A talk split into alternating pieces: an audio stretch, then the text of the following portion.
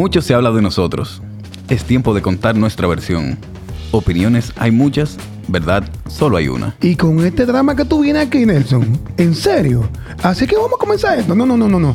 Aquí vamos a hablar claro y pelado, la verdad, el desahogo. Ya está bueno. Estamos cansados. Yo soy Enrique Coelho. Y yo, Nelson Guerrero. Y, Y estamos, estamos en Compadres, Compadres, el el podcast.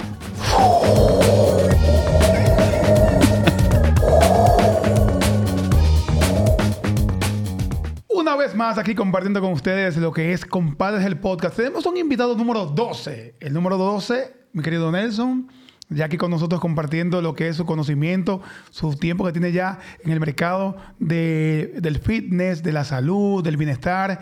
Y una persona que se ha destacado también en el área del podcast.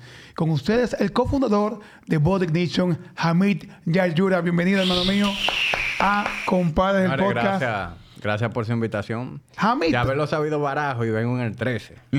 Ah. No, espérate, que yo te tenía esa guardada ahí. ¿Eh? Él dijo en Carlos Sánchez que, que yo no voy a los podcasts que tengan menos de 10 episodios, pero él estaba más o menos programado para el 9. Y no, muévelo para la otra. No, pues está bien, estamos ya 12. Ya estamos ahí. Y ya, no, estamos, estamos Pero, bien, pero mira, no, no es...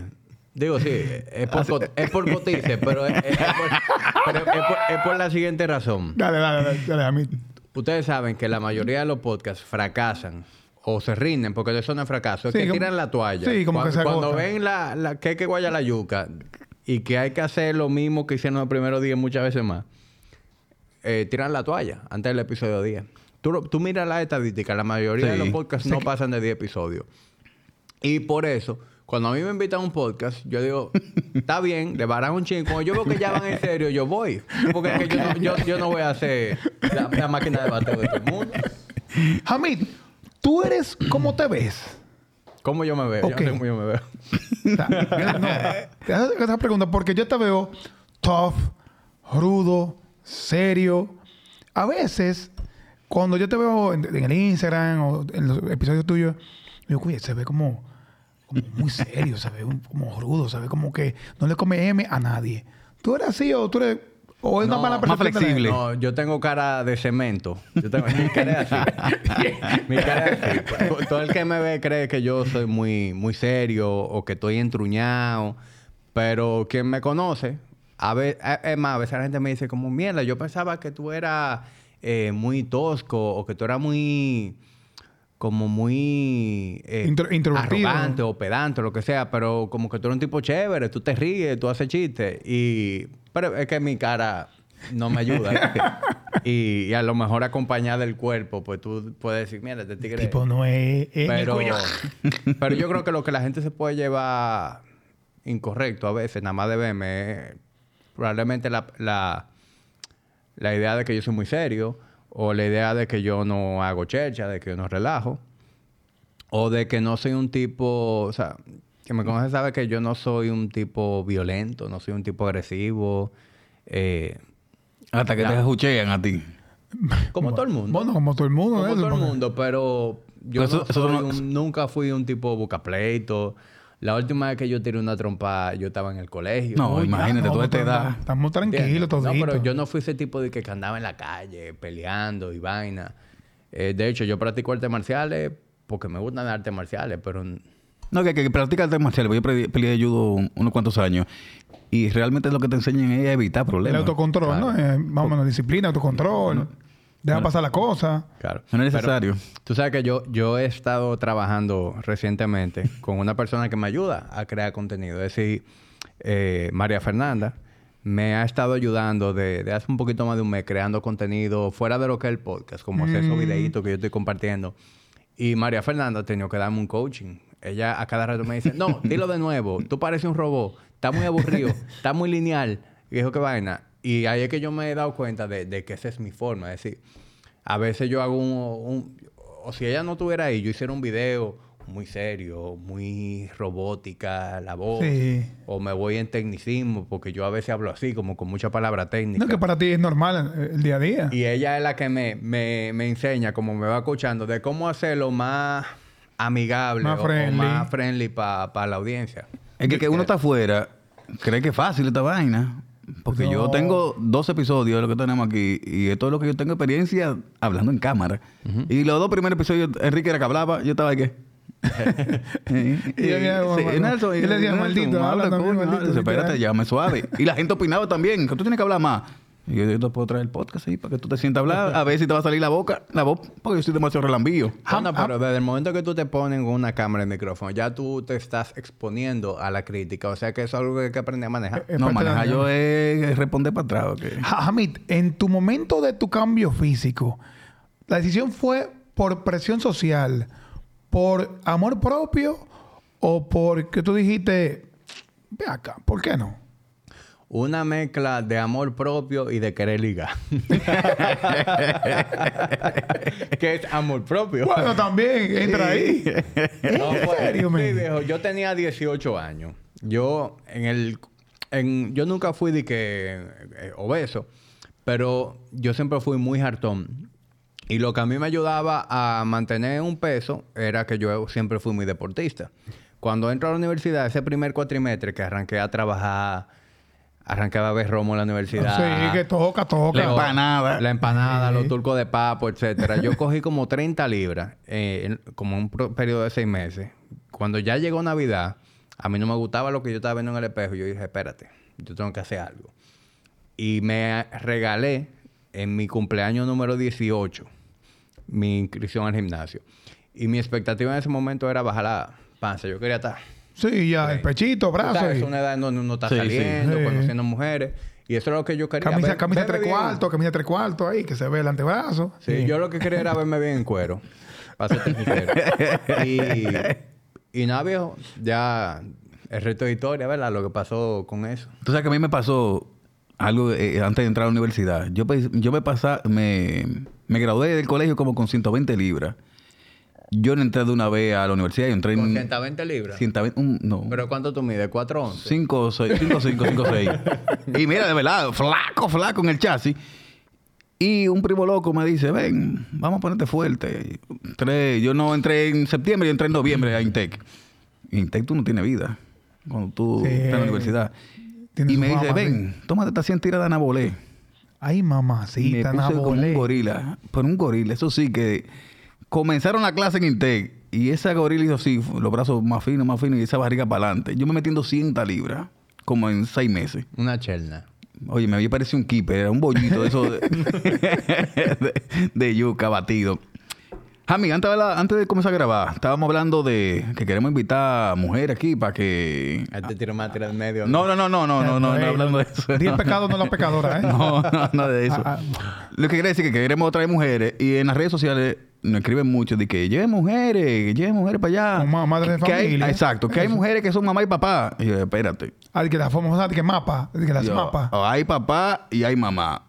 Tú no puedes hacer dos funciones. ¿Qué tú puedes opinar de eso? Porque yo no estoy de acuerdo. Yo digo que papá es papá y mamá es mamá. Independientemente de que tú seas madre soltera o padre soltero, cada quien tiene su función y cada quien eh, requiere que el hijo esté ahí presente con sus dos padres. Veo, definitivamente hay muchas mujeres que son una guerrera, que han tenido que bandeársela, ella sola con sus hijos, y han tenido que ocupar ese rol, ¿verdad? De ser papá y mamá y tiran su familia para adelante. Y eso se aplaude, pero no podemos pensar que una mamá puede ser papá a la vez. O sea, se sabe que la familia en donde la las dos figuras están presentes, eh, los hijos tienden a, tener un desarrollo más saludable, tienen una relación más saludable. Eh, sabemos cómo incluso afecta la falta de un papá en la, en la autoestima, en la seguridad de una mujer, en el tipo de pareja que busca en el futuro, en si entra en relaciones agresivas, en si es promiscuo, es decir, todo eso está relacionado. Incluso las familias en donde no hay una figura, en donde no hay una figura paterna, es mucho más probable que el varón, el hombre, eh, se vuelva un criminal. O sea, Oye, oye, hay eso. data, la data está ahí. Entonces, una cosa no puede quitar la otra. Y también hay que decir que sí mismo hay papás que tienen que ser papá y mamá. Pues yo conozco. Sí. Tú no conoces papá. el mismo Tori Almond que vino a grabar aquí, crió a su hijo desde los 13 Y años. tú no ves ningún hombre abanderado de que yo soy papá y mamá, dígame pama. Dios. O sea, ¿por qué, por en eso? Era, entiendo. Normalmente, eh, Hamid, cuando veo tu, eh, tu podcast eh, los episodios que he visto, tú destacas mucho la masculinidad y destacas mucho. El, tú eres como pro hombre, vamos a llamarlo así, si se puede llamar así de esa forma, tú eres como pro hombre y de exaltar la figura del hombre en la sociedad. ¿Es porque te inculcó tu papá eso? ¿O es que lo que tú has visto de algunos hombres no te gusta y tú dices, déjame yo ser un abanderado y yo jugármela con eso? Mira, yo no me considero pro hombre. Lo que pasa es que alguien tiene que ser vocal en este tipo de cosas. Como que hay muchas cosas que están pasando, que se han normalizado, que cuando tú ves que nadie dice nada, tú como que sientes la responsabilidad de, bueno, espérate, déjame- yo ser vocal en eso. Y la razón por la que a veces yo puedo adoptar un discurso que se puede interpretar como que yo soy pro hombre, es porque a mí sí me importa mucho ser una figura que, que aporta, ¿verdad? A- al hombre, a cómo ser un mejor hombre. Y, y que se sepa que eso nunca va en detrimento de la mujer.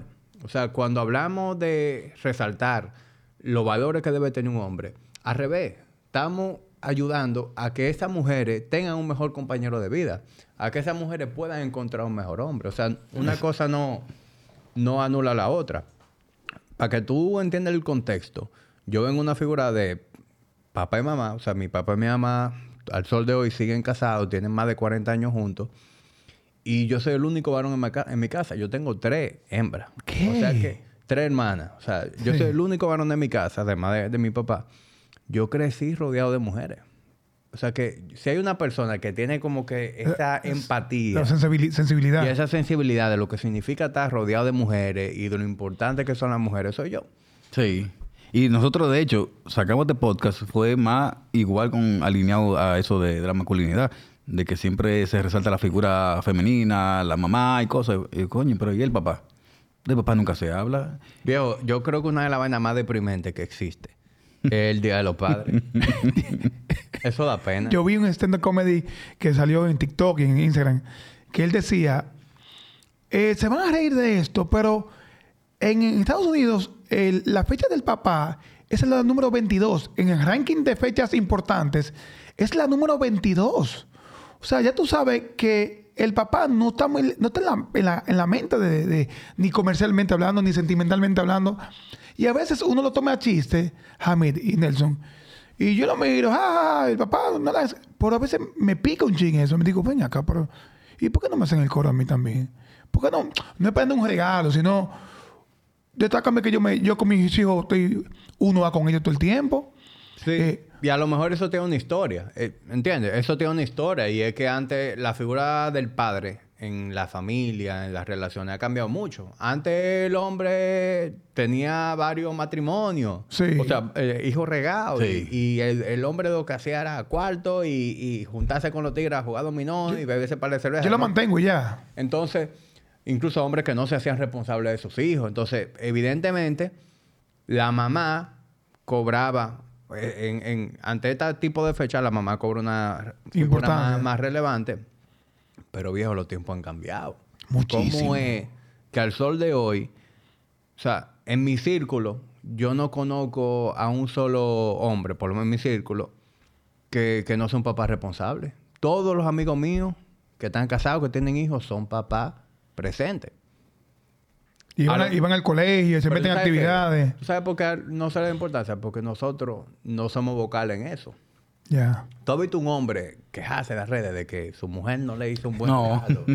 o de que la mujer le hizo el regalo con, su con tarjeta de crédito. Seguimos para adelante y ya. No, a lo- los hombres como que da- desarrollamos una piel así de gruesa.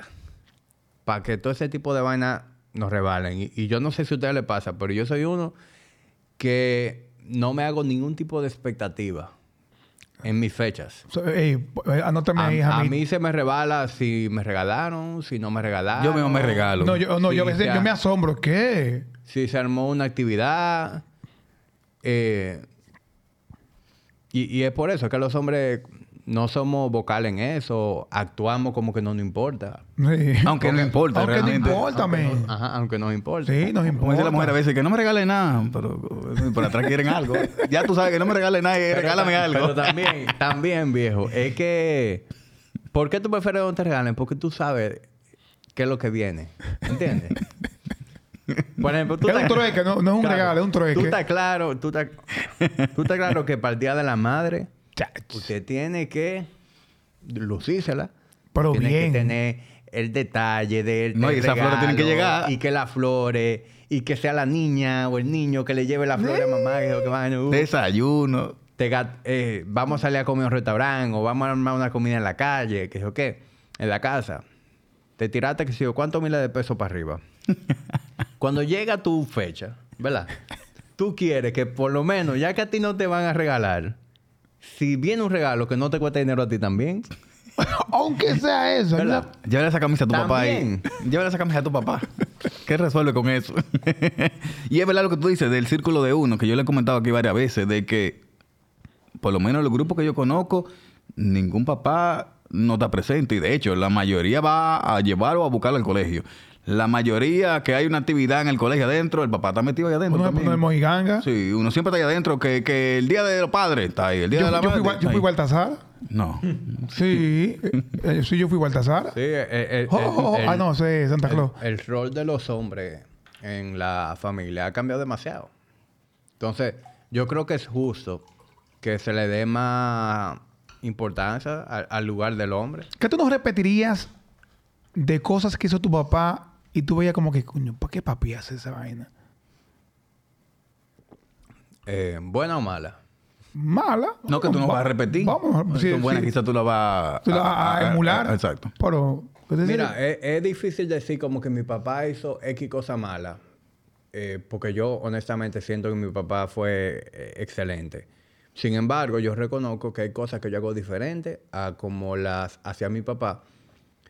Y al- es producto de la época en, lo que nosotros, en la que nosotros vivimos, la influencia que hemos tenido. Por ejemplo, mi papá nunca fue un juego mío. De basquetbol, ni de pelota, ni de nada. Nada. Y pues, yo nunca tuve esperando un juego que llegara a mi papá. Pues son igualitos de toditos. ¿Entiendes? Wow. Y yo no dudo que mi papá me ama. Claro. Nun- nunca he cuestionado el amor de mi papá. Sin embargo, no vaya tú al juego de un carajito tuyo. Para que tú eres el peor papá. No, del es el más de Troya. Ya, ya. Te, te lo va a decir tu mujer. Ay, ay, ay. Te vas a sentir mal porque no fuiste al juego. y Hasta la cua- niñera te va a cuestionar. Eh, Don, mire, don, mire, usted debió venir. Esta niña lo hizo muy bien. Entonces, son, son tiempos diferentes. También no yo soy mucho más expresivo. Es decir, si- mi papá a lo mejor, yo tengo 36 años, mi papá me ha dicho te amo. No sé, no recuerdo. y vuelvo y repito, yo no tengo duda de que mi papá me ama. Claro. Tú sabes la cantidad de veces al día que yo le digo a mi hija te amo. Y la recuevecito. Sí. O sea, mi hija me dice, papá, yo te amo. Y yo creo que ella me dice, papá, yo te amo, porque ella está, eso es lo que se supone. Ya ella entendió que cada vez que yo le digo eso, es que ella, eh, a lo mejor es bueno que me lo diga para atrás. Pero, pero sí, nosotros somos distintos y así mismo los hijos de uno van a ser diferentes. O sea, si tú te fijas de dónde venimos como sociedad, veo, nosotros an- hace 100 años la gente vivía como salvaje. Sí. Literal. ¿Cómo se, cri- ¿Cómo se criaron los papás de uno? En la calle, tu papá y tu mamá, o sea, te tenían a ti y a todos tus hermanos, se iban los dos a trabajar. ¿Y dónde, dónde se criaban los hijos, los niños? En el barrio, jugando en la esquina, montando bicicleta, dándose par de trompar. Ya no. Ya tú quieres que tus hijos estén en la casa. Y- y con una tableta. Y un ambiente controlado y que vamos para tal colegio y que vamos a ponernos en tal clase particular. Entonces, fíjate cómo los tiempos van cambiando. Y antes de eso, los abuelos de uno, para ponerte en, en contexto, mi suegro, que eh, para que tú veas que no es una cuestión nada más de dominicano, mi suegro, que es de un pueblo de Asturias, como con seis años, lo hacían llevar una vaca. Una Ah, ah. vaca. Sí, o sea, Sí, no, yo sé. mira, llévale esa vaca a fulano A don Manolo. para que pastorea allá. y cuando tuvimos el año pasado en Asturias, él me enseñó el recorrido. Me dijo, mira, yo me iba desde aquí, desde mi casa. 10 kilómetros, 15 kilómetros. Sí. Sí, eso me Incluso me hizo la anécdota de que una vez le cogió la noche y cuando él llegó allá, él se tiró a dormir en la grama, ¿verdad? Porque era de noche. y al día siguiente él se levantó y volvió para su casa. con 6, 7 años de edad. Y sin ni en- en Normal. tiempos, eso es abuso infantil. Tú estás, Claro. tú estás preso. Sí. Sí.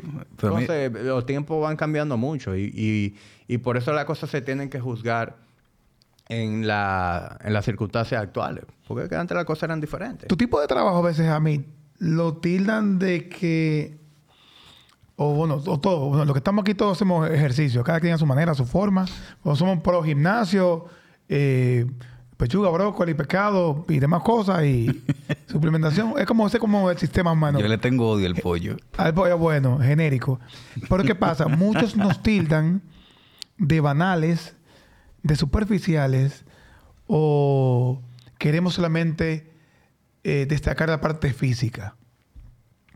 Y muchas veces yo digo, hay gente que cuando dice, tú, no, que tú, eh, eh, uno, uno va para viejo. Y yo, bueno, sí, ¿verdad? Uno va para viejo. Tú te vas a morir como quieras. Pues tú te vas a morir como quieras también. Son esos tipos de dichos como dice, tú no, tú no, esto está- se te va a caer la piel. Y yo, ok, yo sí. Pero el viejo mío es muy de envejecer con dignidad. ¿Qué piensas de este tipo de personas como que eh, estigmatizan o crucifican el que hace ejercicio? Ignorancia. Para mí eso es ignorancia, viejo. El, el hecho de que tú asumas que una persona, porque se cuida de su físico, automáticamente una persona banal, automáticamente... Muchas veces piensan que es una persona bruta. Ah, también, sí. A veces la gente me dice que, wow, yo pensaba que tú, que- eh, como me sorprende lo inteligente. No, que Jamil, tú no. eres", Le responde. yo le digo, Men, ¿en Y me lo dicen como que es un halago. Y es como, ¿qué maldito halago es? O sea, tú entiendes que porque yo tengo vice, yo no, en mi vida he abierto un libro. O sea, yo, te sorprende que yo lea, que sea inteligente, que vea documentales. O sea, Pero una mujer me escribió por DM el otro día cuando yo dije, con- no sé con quién era el invitado aquí, que me dijo di que tú eres un enfermo. Pues yo me levanto a las 4, 4 y media para ir al gimnasio y yo, yo, yo soy un enfermo. Pero tú te has visto en un espejo. Porque yo me metí en Instagram y tú te has visto en un espejo. Lo gorda que tú estás. No, muchachos, no le digas no, pero este tipo es un salvaje. No, No, porque me está diciendo que yo soy enfermo me dice No, que tú estás mal. No, eres salvaje. No, lo que pasa es que una No, que trae llama una reacción. tu hora de hacer ejercicio. Mira, viejo, el cuidarse, y tú lo dijiste ahorita, es una muestra de, de amor propio. Y yo creo que el, un- nosotros, como, hombre- como hombres, si estamos persiguiendo ser mejores en todos los sentidos, hay una parte muy importante que cuidar nuestro, nuestra condición física, porque eso va directamente relacionado a tu salud, a tu nivel de energía. a tu cuidar a tu familia, hasta eso a, también. a- a tú tener la, la fortaleza necesaria para asumir cualquier cosa física. Pero eso no anula, eso no cancela la parte intelectual. Entonces, asimismo, el hombre que va al gimnasio y hace pecho ese mismo hombre debe escuchar un podcast y leerse un libro y ver un documental. Como que eso es lo que hace un hombre completo. De hecho, eso es algo filosófico. No recuerdo qué filósofo decía. Como que era una pena. eh, como que tú no quieres ser eh, el atleta, ¿verdad? El, el hombre atlético y guerrero que es inculto y que, que no tiene ningún tipo de educación, pero al, mi- al mismo tiempo tú no quieres ser un intelectual débil. Tú quieres ser las dos cosas. Tú quieres ser guerrero fuerte con la educación. Sí. Entonces, yo creo que quien dice eso es producto de, de la ignorancia No, y, y que nunca se ha puesto a intentar ser mejor. y también un tema de envidia. ¿Entiendes? ¿Qué es lo primero que dice un hombre cuando ve a un tigre que se ve bien? Es un mariconazo. Automáticamente. Se ve Ey, maricón. Y Es eso que va. cuadrito, cuadrito por lo de tipo de pájaro. es pájaro. Ya, te descartan inmediatamente, de- Pero es un, inmediatamente te- ahí. es un tema de envidia, Sí, de claro. inseguridad. O sea, este tipo llegó, está en forma, está bien vestido, está bien peinado, tiene que ser gay. Huele bueno. Oye, porque estás- el tipo- ese tipo sí se cuida.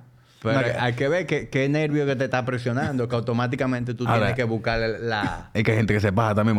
Se, se ponen unos jeans que yo no sé cómo que Ah, entran no, ahí. si hay uno descarado que- aunque no lo sean gay, Hay uno descarado que digo, bárbaro, ese legging. Echate talgo, pues. Ese legging que te acabas de poner, mi amor, tampoco así, no. No, pero ya, ya, pero así mismo yo veo gente, yo veo tigres locos que parecen un kipe que andan eh, ajustados. O sea, en general, Descaradamente ajustado, sí. Yo tengo amigos que los relajo, porque tienen un... Se ponen camisa de estas y los botones ya no aguantan más. Y le digo, diablo, tiene más fuerza que Hulk.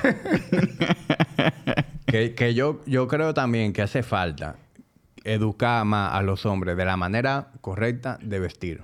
Porque los hombres caen mucho en, en moda, tú Ujú, sabes, sí. y, en, y en caer como en tendencia. Y viejo, hay que aprender realmente a vestirse bien, porque eso es parte de lo que, de lo que tú proyectas. Pero ve- vestirte bien significa vestirte con clase, vestirte con cosas que te queden bien, con cosas que te sumen. Y no necesariamente eso es comprar ropa cara. Eso es saber qué tipo de pieza elegir. ¿Qué va contigo? Saber qué tipo de pieza combina mejor. Esa- eso, eso debe ser... Eso es algo como que cualquier mujer sabe. Cómprate los zapatos de tal color porque Sí. pegan con toda la ropa. Eh, cómprate eh, blusa con colores sólidos porque tú la puedes combinar de muchas maneras y te la puedes poner varias veces. Pero no, viene el tigre con un t-shirt de Batman. Y tú ves que hacerlo 10 veces ya con un t-shirt de Batman. Monstruo. Dale pelcha. Cómprese cinco t-shirts mejor de colores sólidos. Sí, liso y ya. Y tres pantalones y usted combina y, y- y siempre te va a ver bien. Con una gorra de Star Wars. Bien, que eso de que te dice, "Tato loco, ¿qué le pasa? a, a mí, en tu momento de, de ser papá, dime la verdad, que aquí estamos, hablamos la franca. Yo he dicho cómo fueron vinieron mis hijos. Nada más cuatro gente aquí. Nico también. eh, te- Nico, tú los buscaste, tú tengo entendido. No. Ah, no. Ni lo buscamos ni no. Porque fue... Ella no bebía nada, no usaba nada. Y llegó. Ah, llegó. En tu caso, Hamid, ¿fue eh, anhelada la princesa? O, mira, amor, estoy embarazada. Y tú dijiste, ay, coño. En, en el caso de nosotros fue una sorpresa, pero fue una sorpresa muy bien bienvenida. Porque nosotros ya teníamos tres años de casado. O sea, tú teníamos tres años de casado y como que ya... Tú, sabes que a veces como que ya tú te quieres poner en eso, pero, pero espérate. Entonces ya tú tienes deseo, tú simplemente no sabes... Vamos soltando poco a poco. entonces, nosotros ya teníamos como esa conversación y de repente Carolina me, se hizo una prueba y, y de embarazo. Y mi primera reacción fue de felicidad. Yo me sentí, Claro. yo me sentí feliz y ella estaba como que súper asustada. Ay, a tu esposa le pasó eso como que esa, esa Pa- sí, de para, para- ella fue un choque. Es más joven que tú, ella. No, un año menor que yo. Para ella fue un choque porque no lo estaba esperando y porque eso pasó en la pandemia. Anda. Es decir, Anda la porra. Nosotros, la pandemia empezó en marzo. ¿verdad? Literalmente, como dos semanas después, nos enteramos de que ella estaba embarazada. Entonces fue como un momento ya de mucha Preocupación, de cuidado. sí. porque incluso hasta ir a hacerse la prueba era un esquema, y hacerse la, la, la Sonografía. la sonografía, como que todo era un estrés. Incluso el tema del parto fue algo Tú solo nada más ahí. no estábamos nosotros solos, e incluso mi mujer estaba con los dolores de parto en, en su buena y no la querían ingresar hasta que ella nos hiciera una prueba de COVID ay, y que ay, la prueba saliera negativa. O sea, eso fue, eso fue un, un periodo muy creepy para todo el mundo, es decir, no nada más para nosotros. O sea Em- que ese fue como el mayor susto, pero mi, sen- mi sensación fue, fue de felicidad. felicidad. una vez. El mío nació el 7 de enero del 2020. Ya tú te puedes imaginar. Dos meses antes. Qué bobito. Sin niñera, sin nadie. Todo ahí. Yo lo he dicho varias veces aquí que cuando yo pedía compra o llevaba con compra, yo esperaba que ella se metiera en la habitación con el niño. Ya la. Guardado todo ahí. Nada de lavar, fruta. Todo para la nevera ¿Tú igualito. nunca, tú nunca limpiaste de qué? Nunca. Nada más delante de ella. Para hacer el culto. ya me gusta, No, porque yo, yo no me voy a volver loco tampoco. Y de hecho, mi hermano siempre me relaja. Dice que tú eres, eh, tú eres loco, que sé qué cosa. Porque a mí me quillaba que le quitaban, que le mandaran a quitar los zapatos a la gente. Y yo compré esos sombreritos y vainas que van en los zapatos. Sí. Para que tú te lo puedas poner en la entrada. Y él decía, no, tú lo comprabas eso para que la gente con el COVID no entrara. Y yo, idiota, pero te estoy diciendo que yo lo compraba era para que la gente no se quite los zapatos. Porque a mí no me gustaba eso. Ah. Ahora no me gusta que entren a mi casa con zapatos porque tú estás en un baño público, orinate, y tú ves el piso lleno de miado, tú vas a meter eso en tu casa. que desde la entrada, esos zapatos. En tu, en tu momento tu niña... eh, ¿cómo- ¿Cuál es el nombre de tu niña? María José. María José. María José, eh, eh, obviamente una niña, y normalmente las niñas son de los padres, son de los papás. Son, es como que ahí que tú te doblas, es como tu, tu lado débil que tú, tú cedes a las niñas. Pues eso me pasa a mí con Samantha, por lo menos, que mi niña de 7 años, que es mi, es mi luz y es la persona que más eh, es, es crítica. Mi hija es- tiene un carácter medio... Que no lo vea el varón esto. No, y además, eh, como tiene un papá medio todavía como medio normal, y me dice, me dice, papi, pero en serio, tú vas a ser, papi, por favor, papi. Me hace mi niña, de verdad, como que, es como que me dice madura, papá. Y dice, vea, que yo soy tu papá, pero papá, eso no se hace. En tu caso, Hamid, ¿tú eres, eh, tú te doblas 100% por tu hija o, o eres un papá enérgico, disciplinario? O sea, No, e- esa carajita me dobla a mí de mala manera. Yo, yo estoy asustado del, del poder que ella ha adquirido, viejo, sobre mí con tres años. Eh, no, yo soy débil. Débil. Te, te- te voy a hacer dos anécdotas. Lo primero es que ella está en una época en donde le encantan los stickers. Ella tiene muchísimos stickers y los pega en todos los lados. Los pega en el piso, en la pared. ¿o qué? Viejo, los otros días, yo estaba ahí en el mueble y ella agarró y me hizo en este brazo como una manga no. de stickers. Pila de stickers de arcoíris, unicornio. Sí, y toda vaina. la cosa así. Me dice, papá, no te lo quites. Y yo, no, mi amor, no me lo voy a quitar. Y tú en la ducha así ahí. No me lo voy a quitar, mi amor, jamás. Me dice, no te lo quites, jamás. Me fui yo para el gimnasio. No. No, fui, no, fui no, para no. Almacén Unido. Yo me pasé la tarde entera de haciendo dando vueltas no. con mi manga de... y viejo, yo, yo estaba claro, Ay, yo estaba claro de que ella no se iba a acordar de esa vaina Ajá. cuando yo volviera para tú casa. Pues tú que tenías Pero a mí, cada vez que yo me veía de brazo, me daba como una penita quitarme los stickers.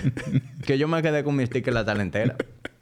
Hasta que Yo, llegaste yo a la tengo, casa. yo tengo un termo, un Yeti, que ella agarró viejo. el- el- antes tenía stickers de colectivo, jiu-jitsu, y agresivo, que me lo forró de, de flores, arcoíris, unicornio.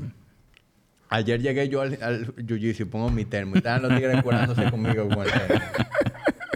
Y viejo, yo nada más me río y me curo porque es que honestamente yo no le quiero quitar los stickers. Yo veo los stickers y yo prefiero a mí acordarme de ella cuando veo el sticker que agarré y quitárselo. Sí. Y eso es un indicador del poder que esa chamaquita con tres años tiene sobre mí. Te. Se complicará después. Mira, Jamie, ¿qué tú opinas de, de- de esos padres que le dan una tableta a los niños tan pequeños? Te lo digo porque nosotros vamos, o íbamos mucho a restaurantes y al principio le poníamos el celular para que se, se entretuviera. Pero después vimos a una sobrinita de, de, de Maciel y la carajita en ningún momento agarró ninguna tableta ni nada, con dos años creo que fue. Nada agarró que fuera electrónico. Y hablando, conversando con todo el mundo, le digo, yo vamos a hacer este cambio, ven. Aunque sea, vamos a llevarle carrito a los restaurantes y vamos a llevarle un libro para que coloree y cosas así. ¿Cómo se manejan ustedes allá con ese tema? Al mínimo también. O sea, no, ella no tiene ninguna tableta. O sea, yo no voy a hacer eso. Ella va a tener tableta cuando esté en el colegio y tenga un- una finalidad educativa, lo que sea que ella lleve por el colegio. Pero, por ejemplo, en la casa nosotros le, le limitamos el tiempo de, de screen, de televisión. No te digo que no la ve, ella la ve. Ahora yo no, no permito que ella dure tres horas viejo idiotizada frente a un televisor. Entiendo. De hecho, la, la, no- nosotros desde que ella ya tiene una hora, se la apaga el televisor. Y la misma niñera, si no estamos en la casa, ella sabe que le tiene que apagar el televisor.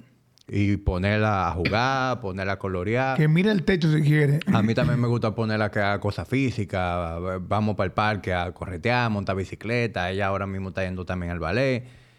Porque yo no quiero que se conviertan en una inadaptada social, que es lo que yo veo a cada rato. Tuve carajitos viejos que no tienen ningún tipo de sensibilidad, de, de empatía, ni ningún tipo de habilidad social. Ni que tú le hables, se quedan idiotizados así. Zombies. Es más, yo he sabido llegar con María José a, a una casa de algún amigo y el carajito, el hijo, ¿verdad? Con que se supone que ella va a jugar, está tan idiotizado en la tableta que en lugar de jugar con mi hija, se queda en, en la tableta y está entonces mi hija aburrida ahí. Entonces, hay que realmente, viejos, saber eso, pero es que hay que estar claro también que, de que eso es un esfuerzo, porque eso es lo fácil. Lo más fácil, viejo, es tú agarrar a un niño y darle una tableta. Sí. Mátate ahí. Es que, es que es Porque- muy sencillo, ¿verdad? Y tú le pones de- un par de caricaturas, comer una pendejada de esa y ya.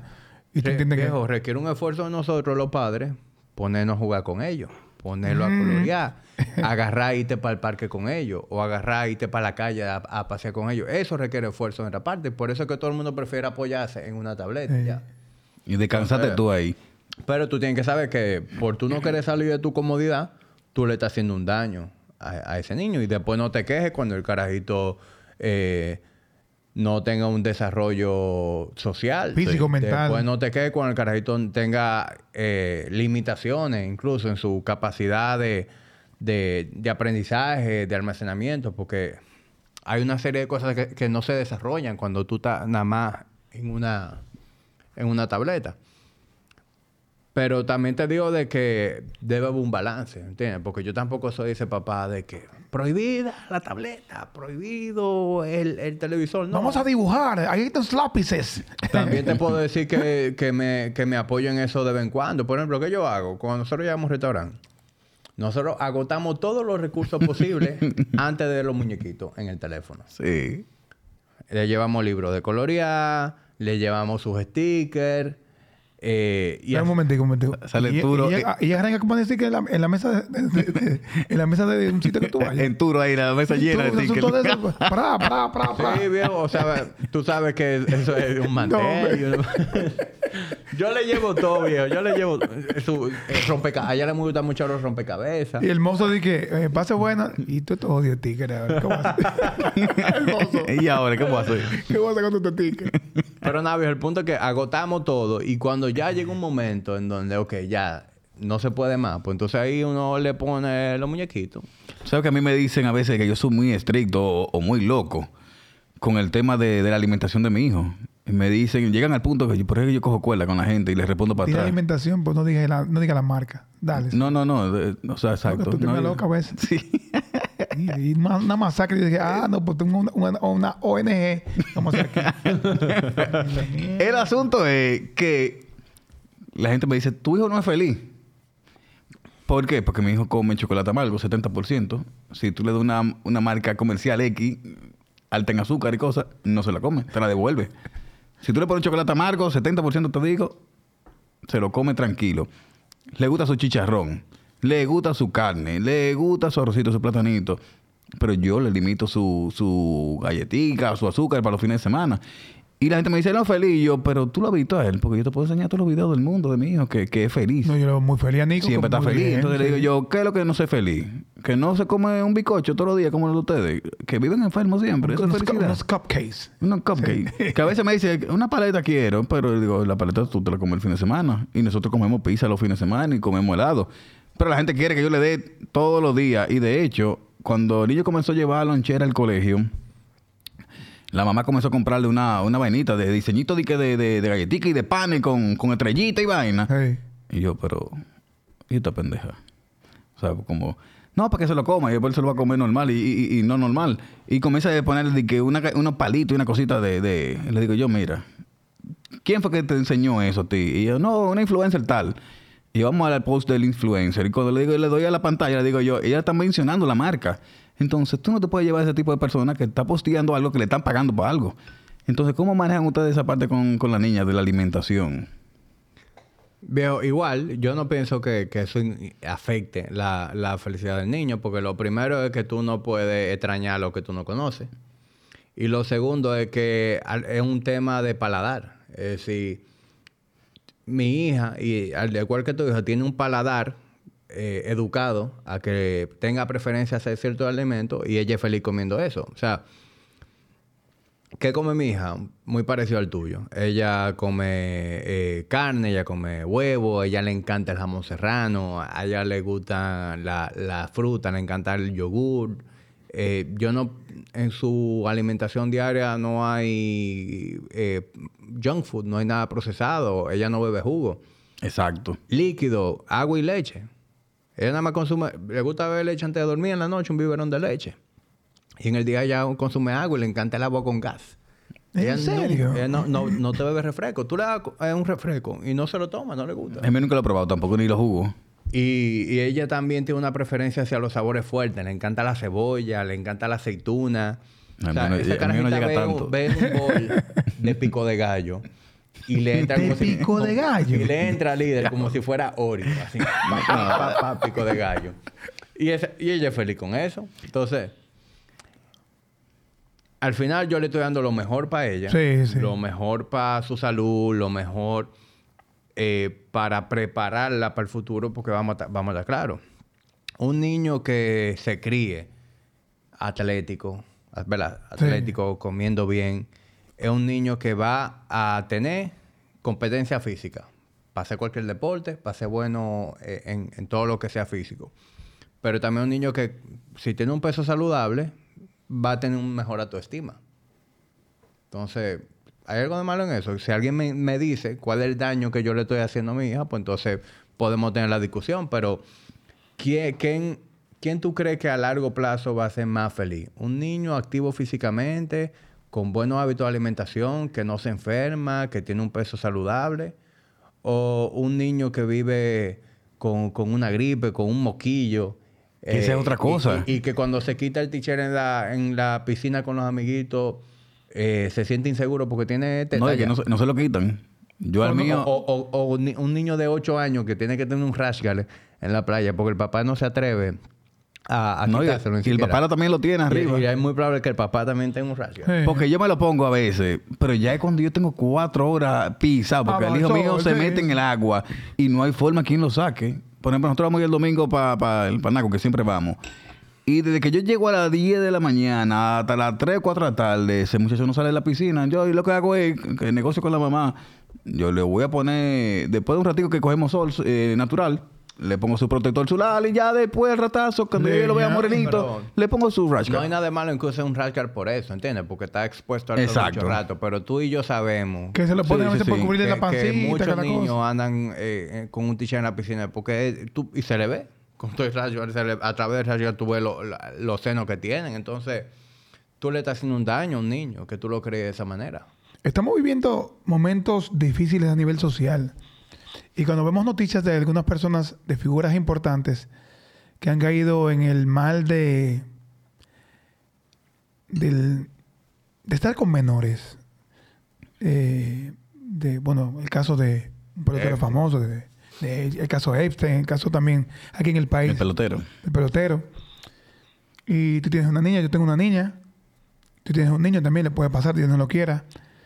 Cuando tú ves ese panorama de enfermedad, de, de un, no sé, es un tipo de fetichismo dañino, o no sé lo que le pasa por la cabeza a algunos hombres o y a algunas mujeres. ¿Qué piensas de eso, Hamid? ¿Es parte también de lo que tú promulgas en, tu, en tus podcasts de que intentemos dar el mejor ejemplo que podamos mientras tengamos el ánimo y las herramientas cercanas? Sí yo creo firmemente en eso por eso te decía ahorita de que cuando se habla de, de mejorar eh, de todo lo que tiene que ver con la mejoría del hombre verdad y de la masculinidad es precisamente eso, el rol que tiene un hombre en la familia. Tú puedes estar seguro que si tú te vas a cada uno de esos casos, de esas niñas que, que fueron manipuladas, Sí. no, no estoy hablando de tráfico, porque una niña que raptaron, pues amén. Eh, eh, eso es lamentable, eso no, no, es, no, no se puede culpar a, a nadie, que, que no sea a quien hizo el crimen, pero una niña que sea manipulable o, o una menor que caiga en esa conducta de estar con un tipo mayor que ella. Que por el dinero. Oye, busca que no tiene una figura paterna Es correcto. presente. No tiene una figura paterna presente. Y de hecho, yo lo he hablado con psicólogos.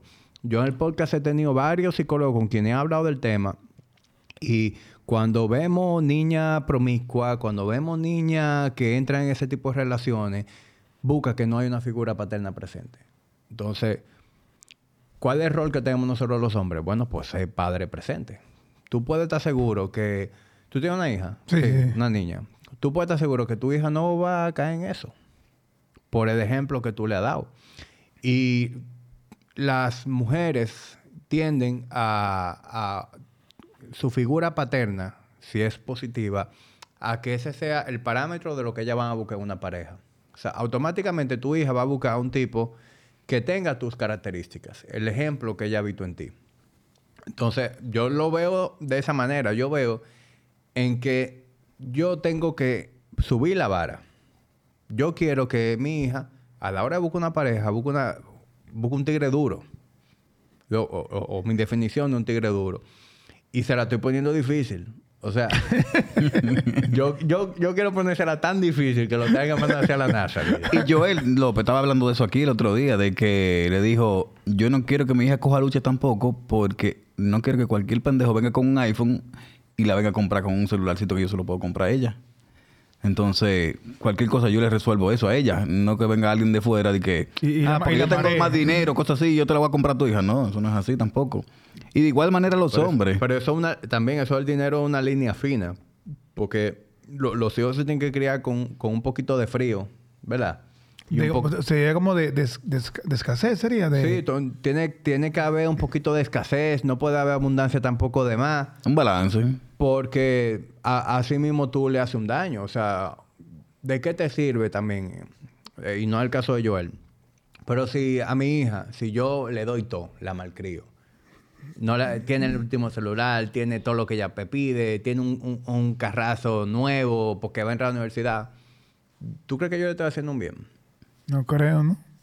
E- esa, ella no va a tener ningún tipo de valor eh, por el trabajo, va a pensar que todo viene fácil, va a entender que todo el mundo vive así de bien, ¿verdad? De, de- de que Sí, cuar- pues, de eh, de cuarto lo cogemos de esa Hay, hay algunas como que crecen en una burbuja. Entonces, sí, yo, yo quiero que mi hija no pase trabajo y que, y que busque un tigre que, que pueda proveer. Pero al mismo tiempo yo quiero que sea una mujer aterrizada, Claro. Que tenga una ética de trabajo, que sepa lo que valen las cosas. Ni que otra, sea, eh, otra situación sería que, aunque tú le des todas esas cosas que tú estás mencionando, de carro y cosas así, pero que se lo gane. O sea, ven conmigo a Body Ignition, gánatelo tú aquí.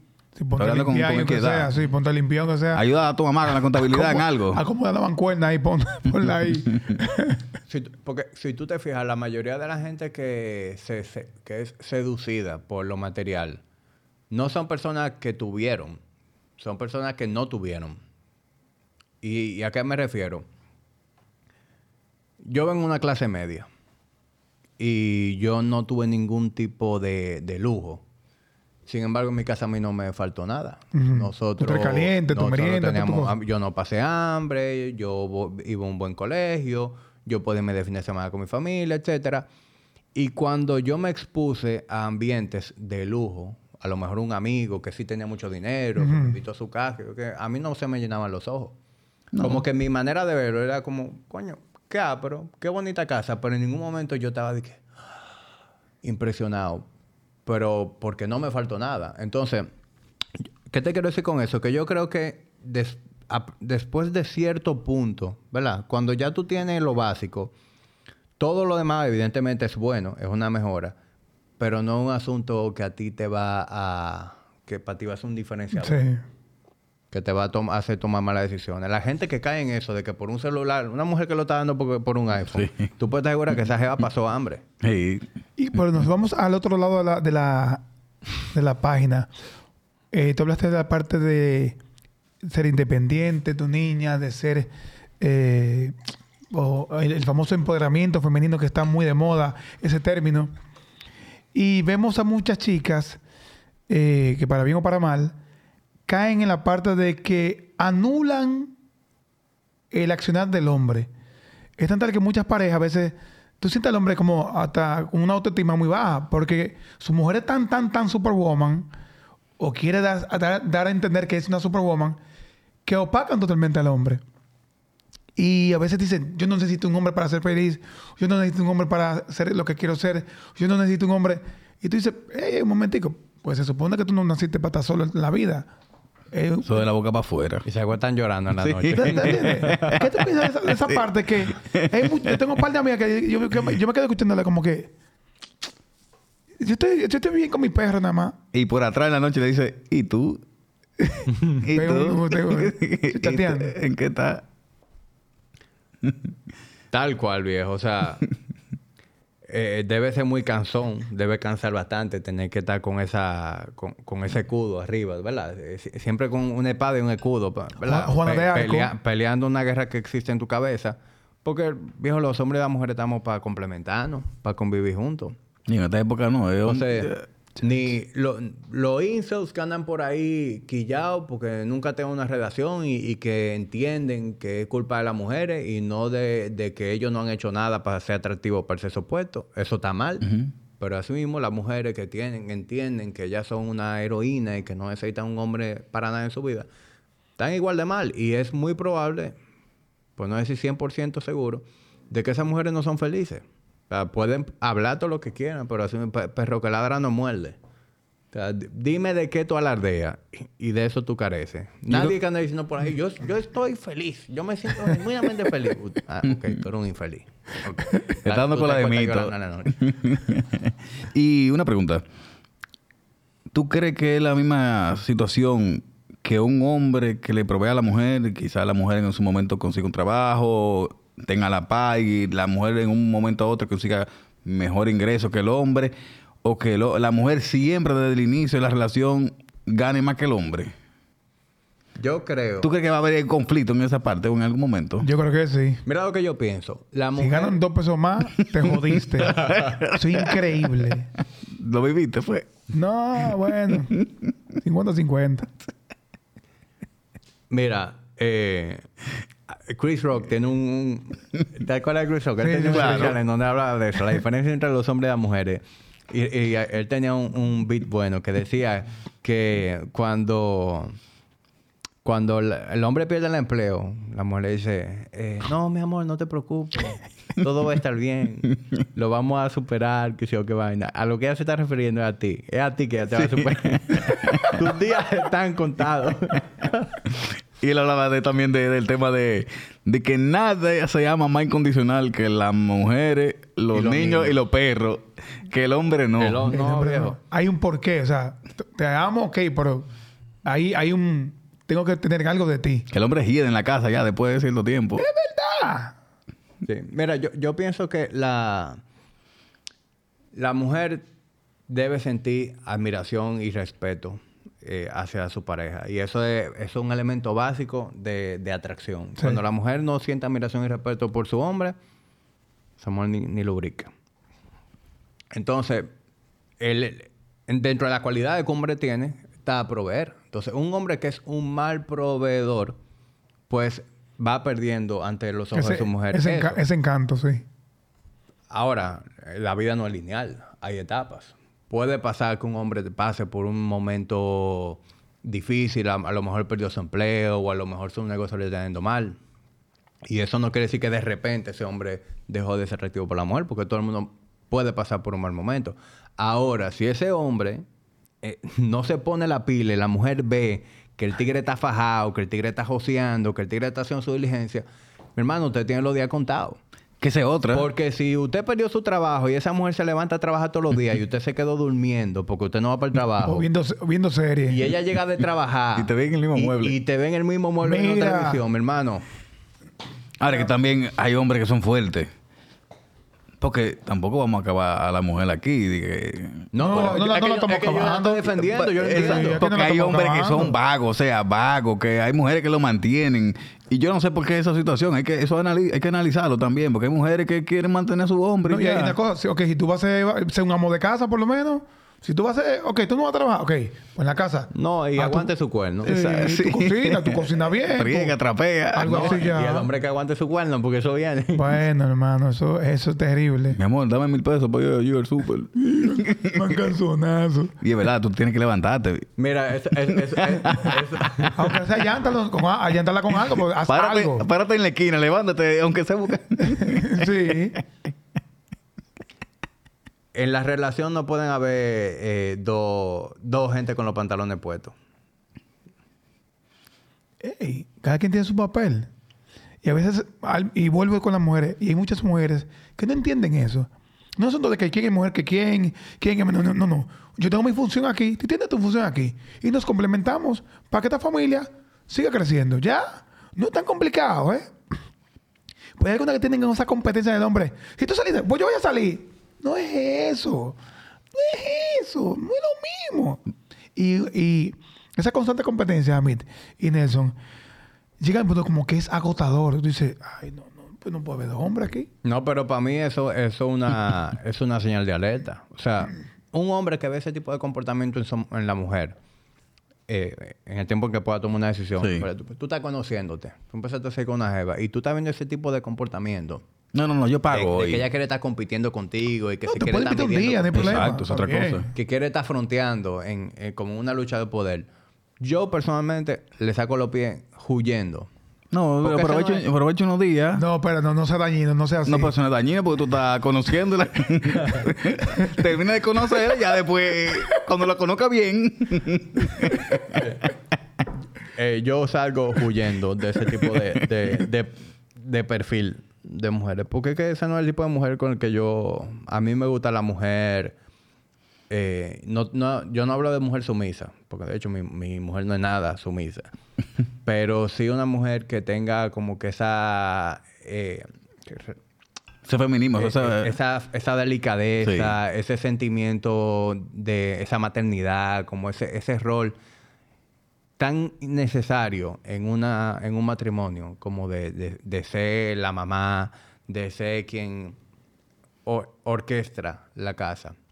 Y, y eso no quiere decir que no va a trabajar y no se va a, re- a realizar profesionalmente, pero ese, esa ternura, esa delicadeza, los hombres no la tenemos y por eso tienen No, que haber las dos cosas.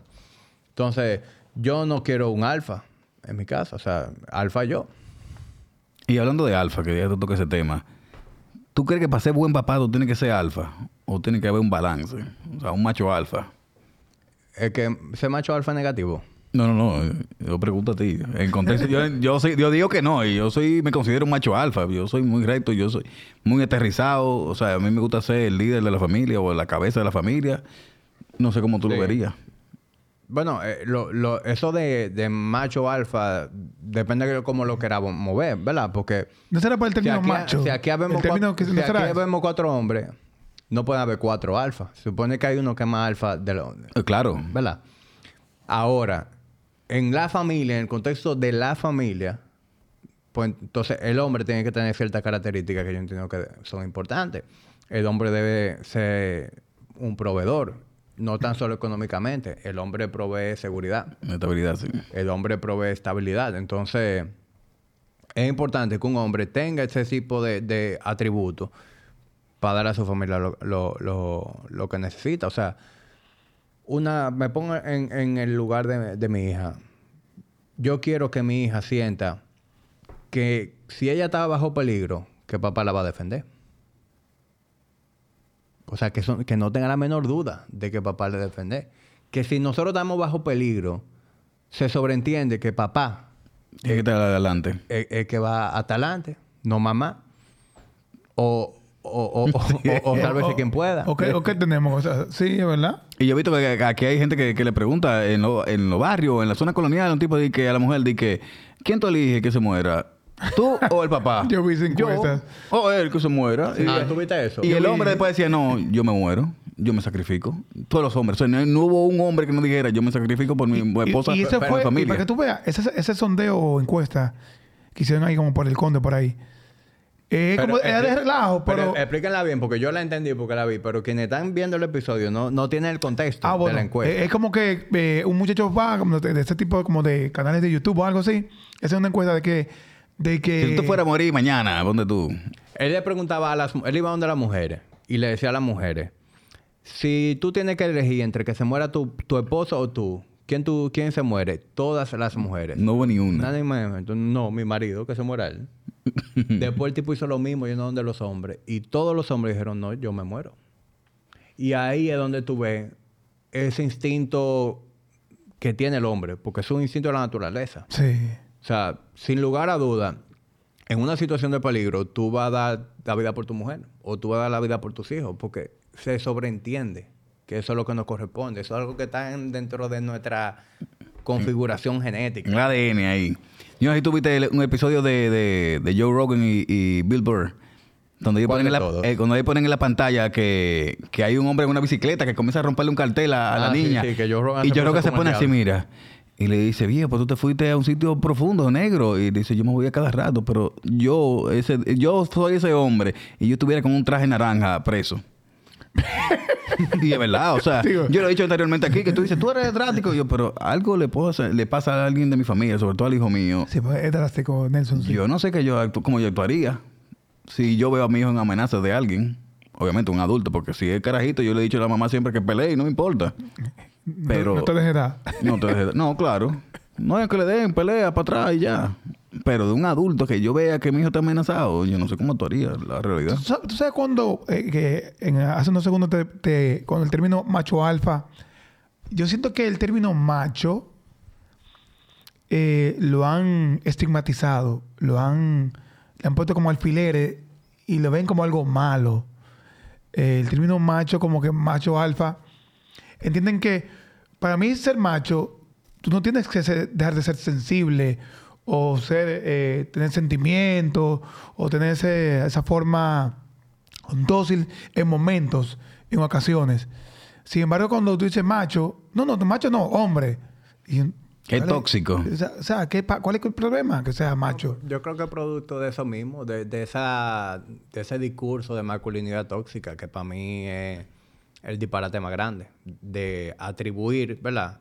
Comportamientos que son, simple- son tóxicos independientemente vengan de hombre o de mujer, atribuirlo a que es una característica masculina. Es decir, eh, que un hombre abuse de su posición de hombre para aprovecharse de una mujer. Eso, ¿por qué le llamamos masculinidad tóxica y no simplemente a un, a un tigre tóxico? Sí. Hay mujeres tóxicas también. Y para mí el, pro- el problema de ese discurso de masculinidad tóxica, masculinidad tóxica, es automa- el, el lenguaje poderoso. Automáticamente hace que todo el mundo entienda que la masculinidad es tóxica. Y, y tú estás poniendo todo un atributo dentro de un mismo canal. Tú, tú no puedes generalizar. No, jamás en la vida. Porque que un hombre, que un hombre sea eh, dominante, ¿verdad? Eh, por- en, en un- en una organización y haga mal uso de eso, aprovechándose de una mujer. Pues entonces, eso hace que todos los hombres que están en esa posición son malos, ¿no? Hay a ese tipo que hay que, que juzgar. Yo escuché algo en estos días que me hizo todo el sentido del mundo. Y a mucha, a mucha gente, muchas mujeres después de sacar una roncha eso. Pero si las, si las mujeres tienen derecho, es gracias a nosotros, a los hombres. Todos los derechos que tienen las mujeres hoy en día es gracias a los hombres. Sin el hombre no pueden tenerlo. Piénsalo, Sí, verdad. piénsalo. No, no había pensado de esa forma tan fría. Piénsalo. Sin, o sea, dime de una, un momento en la historia en donde las mujeres hayan hecho una revolución, que hayan tumbado un gobierno, ¿verdad? O que Sí. se tiren para la calle y, y le metan la mano a los hombres. No, todos los movimientos han sido por los hombres. Y los avances que han tenido las mujeres han sido gracias a que hombres han escuchado, han desarrollado esa sensibilidad. siéntate ahí, vamos a darle. Y la han apoyado. Dijeron, de verdad, ustedes necesitan eso, vamos a cambiar.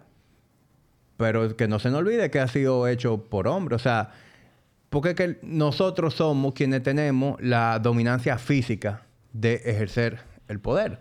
Si mañana, hipotéticamente, mañana se arma una revuelta, hombre contra mujeres, vamos para la calle. No, más en ¿Quién va a desventaja. ganar? Los Claro. hombres. O sea, sin los hombres de su lado, las mujeres no pueden. Tú no viste, yo no sé si fue, dónde fue que salió, yo lo vi en, en Instagram de, de Grecia, no sé si fue Grecia o algún país, donde yo creo que fueron 100 mil mujeres que se fueron en strike, eh, en huelga, y los dueños de negocio dijeron, esas 24 horas no hubo una reclamación de que de acoso, no hubo una reclamación de, de que la estaban eh, hablándole mal o hubo problemas, todo eh, ocurrió en, en orden, sí. Entonces, es complicado esto. Sí, a, ve- a veces la- yo creo como que la convivencia, y yo siempre he dicho que cada quien tiene un rol importante que hacer y, y- y lo que te toca, lo que te toca hacer. Lo malo es cuando lo que te toca hacer tú no, tú no lo haces. Ahí inmediatamente esa mujer o ese hombre ya no te ve con buenos ojos. Si ya tú no estás haciendo lo que te toca hacer, tú dices, men, estoy haciendo tú lo que te, lo que te toca hacer, lo estoy haciendo yo. Ya, ya ahí hay un cancaneo, hay una pata que está cojeando. Eso son de las cosas como que. lo, lo- la convivencia, hay reglas básicas que no son tan complicadas, pero cuando se ausenta una de ellas, es que ya se pone caótico lo que es la familia, la vida de pareja, o ser papá o ser mamá. Eso es lo que yo más creo Sí. lo que hemos vivido. Hamid, un palo men contigo, de verdad. Eh, eh, veo en ti una persona que quizás mucha gente te, es verdad, que te, te puede percibir un poquito como rudo o Como no sé, como, un héroe de acción de los 90. Así, pum, pum, pum, pum, que explota todo. imagina. Sin embargo, escuchándote, veo un hombre sensible, men. Pero es que ¿qué fue lo que te dijeron ahorita? Que cuando te dijo de que no, que, que la gente me ve como, ah, pues tú sabes, habla bien. Y tú lo estás, tú lo estás diciendo ahora. Sí, no, de verdad. Y eso, no, digo sensible, sensible. Que también es un tipo sensible. Y eso es bonito, men.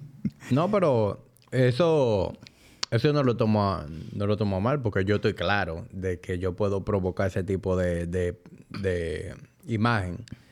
Eh, Pero a propósito, que tú siempre estás como, como en esa cara no, así. loco, esa es mi cara. ¿Y qué hacemos? ¿Qué hagamos? ¿Qué hagamos? y la verdad es que yo soy un tipo rústico. Es decir, yo, yo no soy el tipo más delicado. Tú andas con guantilla en el gimnasio y con vaina. No, no. Pero... Le damos así, con callo. Pa. Pero sí, de hecho, a lo mejor eh, a mí me gusta el hecho de poder como que sacar esa carta. Dije, ay, pero mira, qué cool. Ese, ese wild card. Sí, ¿sabes sí, sí. Antes de cerrar, ¿tú te vas a quedar con, con María José o van a buscar otra? No, yo creo- Otra. Si fuera por mí, yo hace rato, viejo. Que tuviera... Ah, pues tiene entrenado. Me tienen frenado. sí, porque al final tú sabes que la, Una parejita, como dicen. la mujer es la que decide eh, cuándo es que se va a embarazar. En Eh, todo. La mujer es exacto, la que decide en todo todo lo que tiene que ver con, con la familia. Entonces, yo al mismo tiempo soy empático porque yo sé que es un sacrificio para la Y que no es fácil, sí. Ese proceso del embarazo. Tú le pusiste su, la- su cremita, asunto. ¿eh? El aceite, ¿cómo que le llaman? El, Johnson. No. Lo hablamos ayer. De la barriga. sí, ¿cómo se llama? Rosa mosqueta, ¿no es? Tú sabes. Esa vaina, sí, Pues pa- sí, yo, en- yo enti- yo entiendo que es un proceso que, que sacrifica mucho y yo por eso también eh, espero, tú sabes, que sea ella que, que le salga el deseo. Pero si, pero yo, si fuera por mí, no dos. A lo, Hace tuviera- rato. a lo mejor tuviera tres, muchachos. Nadie sabe si vienen unos mellos ahí, una mella. Muchacho, mira. Sí, no, no, no, suave. Jami, muchas gracias, hermano, Señores, por gracias. acompañarnos esta noche. Gracias a ustedes. Gente, queden con Dios. Seguimos con Compadres el podcast en un nuevo episodio. Chao.